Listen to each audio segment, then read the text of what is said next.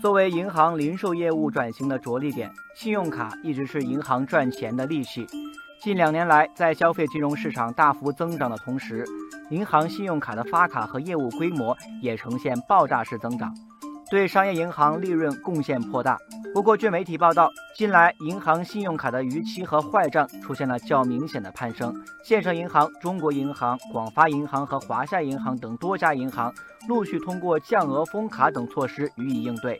在市场上产生了较大反响。网友理财小白说：“前两天自己的信用卡额度还是两万多，但最近直线降到了八千。信用卡从来没逾期过，怎么突然就被降级了呢？为什么呢？”网友团团圆圆是一家银行信用卡部工作人员，他说：“信用卡大面积下降额度是银行出于风险控制的考虑，并非只是针对违规套现和逾期的客户。”根据央行披露的二零一八年三季度银行支付体系运行报告，截至去年三季末，银行信用卡逾期半年未偿信贷总额约为八百八十一亿元，占总应偿信贷总额的比例为百分之一点三四。信用卡逾期风险骤增，银行降额封卡、抬高门槛就成了必然。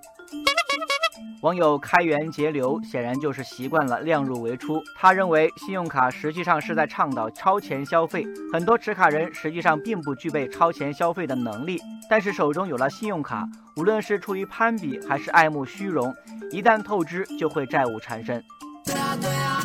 网友砥砺前行认为，信用卡是把双刃剑，很考验个人消费的自控力。如果自控力足够高，它能给生活带来不少便利。但如果自控力差，刷信用卡会上瘾，更会让你陷入无底深渊。网友民间高手就说了，不少人手中拿着几十张信用卡，有些人就是用来套现还网贷，拆东墙补西墙，高利息的网贷越还越多，大规模的逾期不可避免。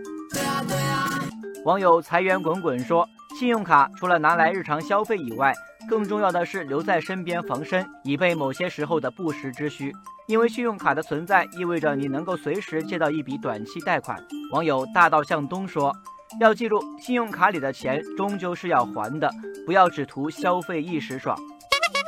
实际上，从2017年四季度开始，银行信用卡的发卡量同比增速连续三个季度保持在百分之二十以上。很多银行在贷款不良上升的同时，仍然大力发展信用卡业务。网友复兴路上也给银行提个醒，他认为银行在推销信用卡时，不能只是一味的跑马圈地，以为发卡量越多越好，而应该从单纯的追求发卡数量转向发卡的质量。银行唯有把严开卡的关口，才能将风险防患于未然。